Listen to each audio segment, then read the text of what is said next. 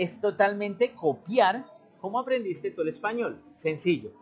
De eso se trata y de eso procede. ¿sí? 100% copiar cómo aprendiste tú a hablar español.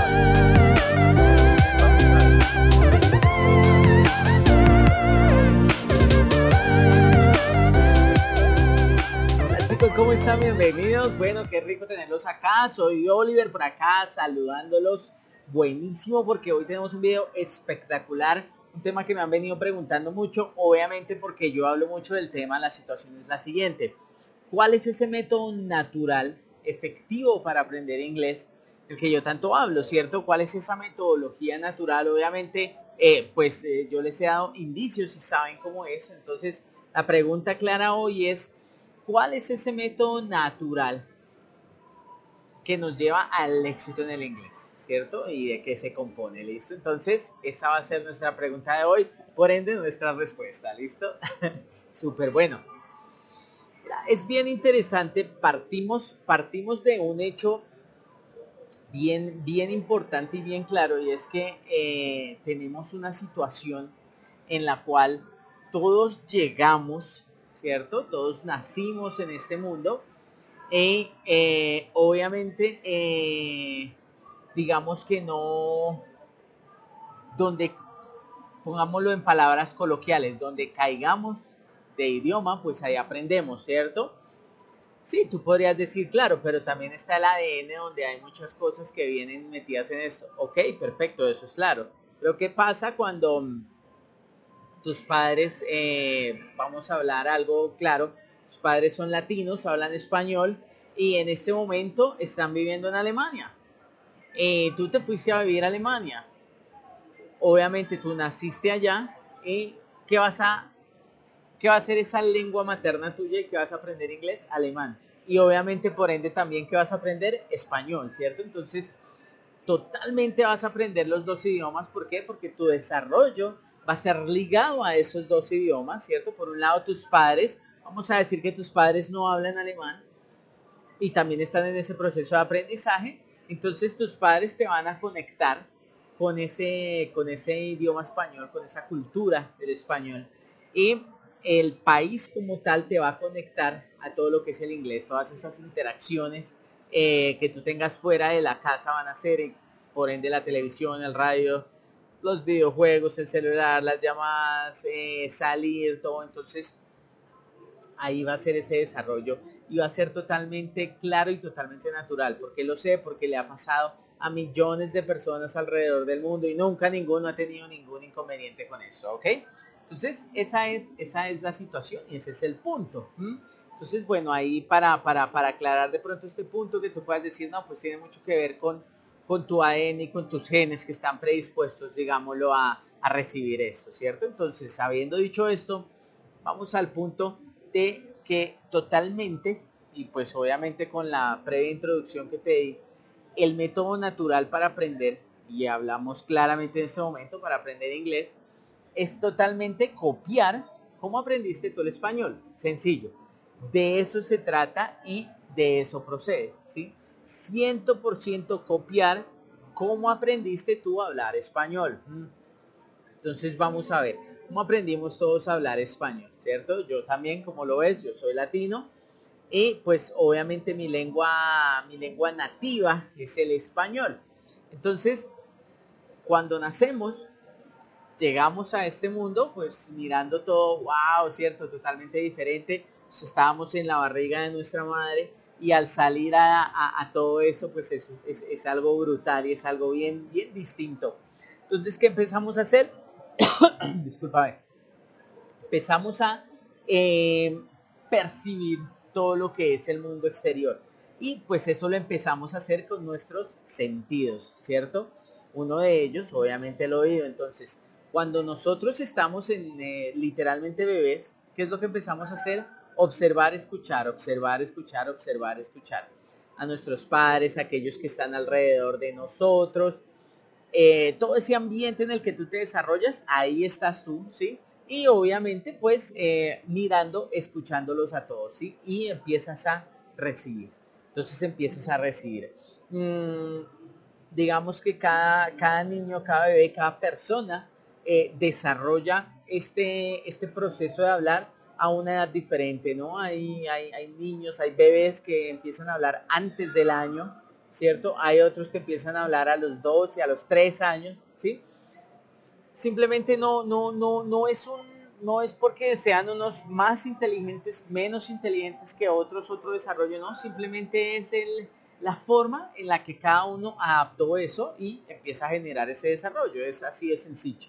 Luego, después de recibir, recibir, recibir, recibir y recibir, ¿sí? El bebé empieza a, cuando digo el bebé, pues me refiero a niño niña, ¿no?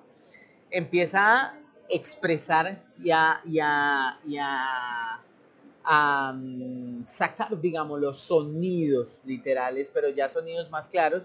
Obviamente desde pequeño está mandando sonidos, baña, llora, todo eso llama la atención, pero entonces empieza a sacar estas palabras bisílabas, monosílabas y empieza a imitar, ¿cierto? Empieza a moldear a sus padres generalmente en estos, en estos procesos y tiene sus hermanos y todo esto, pues obviamente todo eso eh, aplica mucho y tiene mucho que ver en todo eso, ¿sí? Entonces, esa es la situación y ese es el proceso, pero si te das cuenta, ¿dónde está el enfoque y dónde está el éxito de eso, ¿sí? El éxito de eso y el enfoque está en todo el proceso que el bebé, que el bebé empezó a desarrollar con su oído, con su oído, porque su oído es el que le hace empezar a producir, ¿sí? Entonces, lo primero que empieza a educar un bebé, el primer, mm, el primer desarrollo claro que empieza a tener un bebé es el desarrollo del oído, ¿sí? empieza a recibir, recibir, recibir, recibir y ahí empieza a entender, entender. Si tú te das cuenta, inclusive cuando tus hijos no hablan, ¿cierto? Si tienes hijos, eh, sobrinos, has estado en contacto con algún bebé que la mayoría de nosotros nos ha sucedido, en esa situación tú te das cuenta que ellos entienden todo, ¿sí? Tú le hablas algo y el bebé te está entendiendo la niña te copia todo lo que tú le estás diciendo, ¿sí? Entonces sabe de qué estás hablando, así no te responda, así no pueda eh, expresar sus ideas, digámoslo con claridad, está entendiendo. Pero esa es la base de todo. Y ahí se desarrolla todo. Entonces, con esta situación entendemos que la base primordial y desde donde todos empezamos para poder generar un desarrollo en el idioma inglés es nuestro oído lamentablemente en la educación tradicional es lo último que trabajamos, ¿cierto? Si tú te das cuenta en la educación tradicional, lo primero que tú empiezas a trabajar son libros, lectura, escritura, desarrollo de ejercicios, un poco de desarrollo comunicativo en algunos sitios, no en todos, y el, listening, lo que es el escuchar, se queda muy, muy, muy atrás, ¿cierto? Porque entonces se creen que para que tú puedas tener un buen desarrollo de listening, tienes que tener un muy buen conocimiento del idioma, ¿cierto? Entonces ya tienes que tener un buen vocabulario, muchas cosas, todo eso. Pero pues la realidad es que ese vocabulario, todo lo vas adquiriendo, pero con el listening. Y ese listening tiene que estar pegado a la parte visual, ¿cierto? Que es exactamente el proceso como los bebés lo hacen. Entonces, de ahí parte todo. Entonces, ese es nuestro primer paso de este proceso natural. Desarrollar el listening junto con la vista. Entonces aquí estamos utilizando los dos sentidos, el oído y la vista. Eso va a hacer que desarrollemos. ¿Por qué el oído con la vista? Porque obviamente, vamos a decir algo, yo, eh, tú empiezas a tomar unas clases eh, como sea y solo estás escuchando todo el tiempo, estás escuchando, estás escuchando, estás escuchando y no ves nada. ¿sí? Pues vas a aprender a escuchar, pero si eso que escuchas no sabes qué es, pues no vas a aprender un carajo de nada, ¿cierto?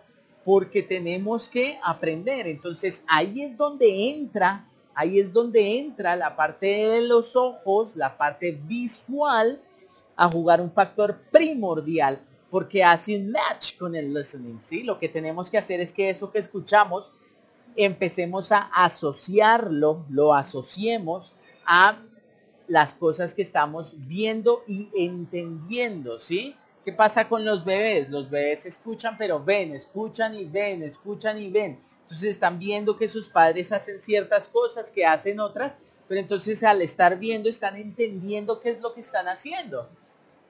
Algo pendejo, por ejemplo. Le vamos a cambiar el pañal a la bebé. Entonces le cambiamos el pañal y le estamos hablando. Amor, está sucia, te voy a cambiar el pañal. Mira el pañal, te voy a cambiar el pañal. Oh, y algunos, yo, yo tengo mi bebé, entonces tú puedes decir, uy, po, que no sé qué.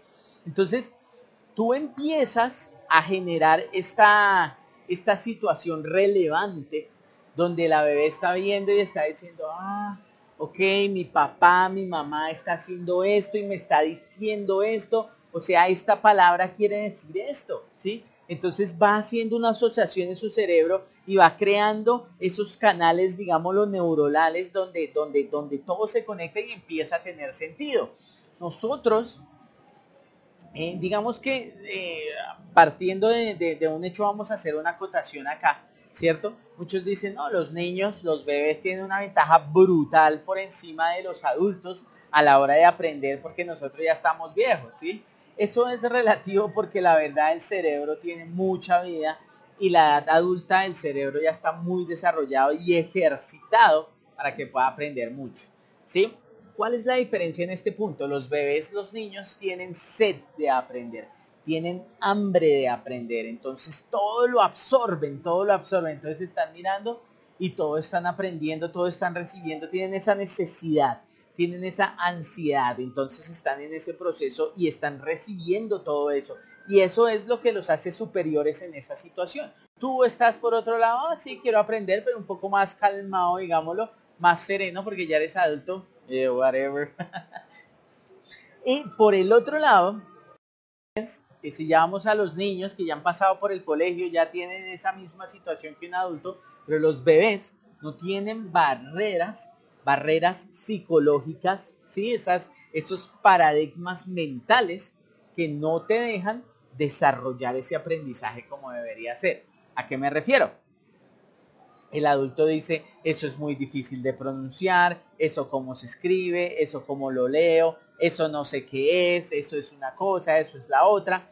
Y entonces en este proceso se empiezan a desarrollar esas, esas, em, esas, esas barreras mentales, ¿sí? Y esos paradigmas mentales son los que nos hacen pensar que no podemos, ¿cierto? Ese, esa situación de decir, no puedo, lo que te decía ahorita, no, no lo puedo hacer. Eso no existe para los niños, eso no existe para los bebés.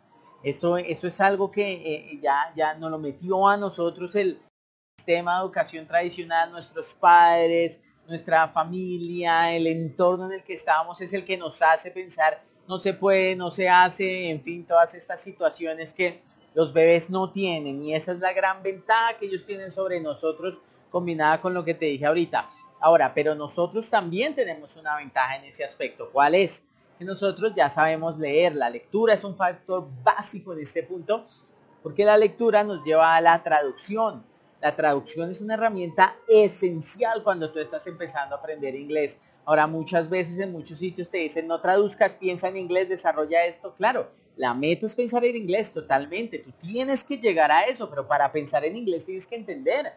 Si no entiendes lo que estás diciendo, pues ¿cómo vas a llegar a pensar? No puedes, ¿sí? No, no vas a llegar a ese proceso, no vas a llegar a ese punto, ¿sí? Entonces, si la meta claramente, si la meta claramente es llegar a pensar en inglés, yo tengo que entender lo que voy a decir y ese es uno de los grandes problemas y las grandes situaciones. Entonces, esta primera parte del listening con la vista la llamamos el entender.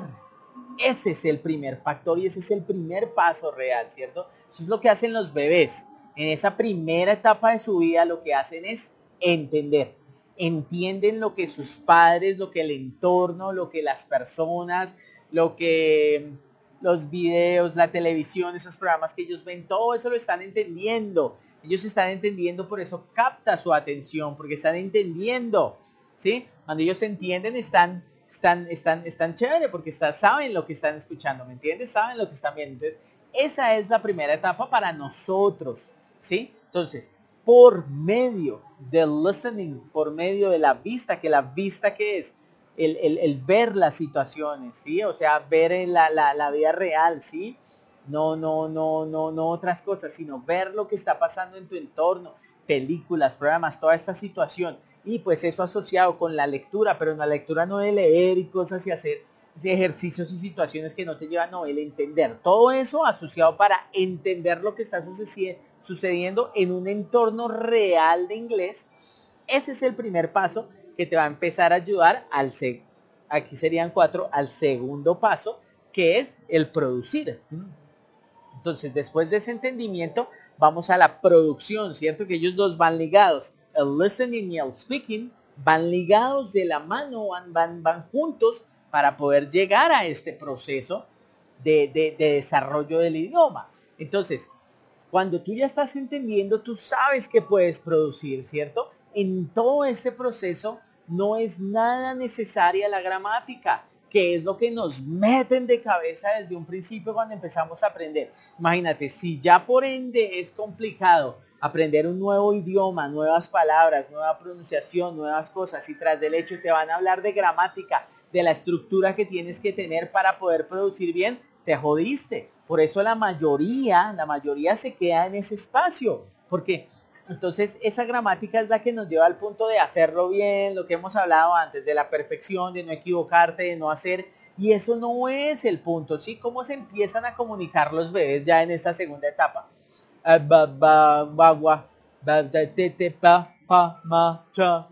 Y empiezan a producir sonidos monosílabos o bisílabos para tratar de comunicarse y tú entiendes, tú haces el esfuerzo. ¿Y qué estás diciendo? ¿Qué es esto? ¿Qué es lo otro? Y haces el esfuerzo para entender. Así hacen las personas. No sé si a ti te ha pasado cuando tú hablas con una persona que no habla español, puede ser alguien que habla inglés, francés, alemán, no sé, y empiezan a comunicarse en español y te empiezan a decir algo así. Ah, ah perdón, ah, yo ah, necesito baño, ir, y te hace así. Entonces dices, ay, ay, ay, este gringo necesita ir al baño. Venga, venga, yo le digo, mire, aquí en el centro comercial, aquí, mire, mire, venga, yo le digo. Y tú empiezas a hacer señas y tú te tratas de hacer entender. Es algo innato que tenemos.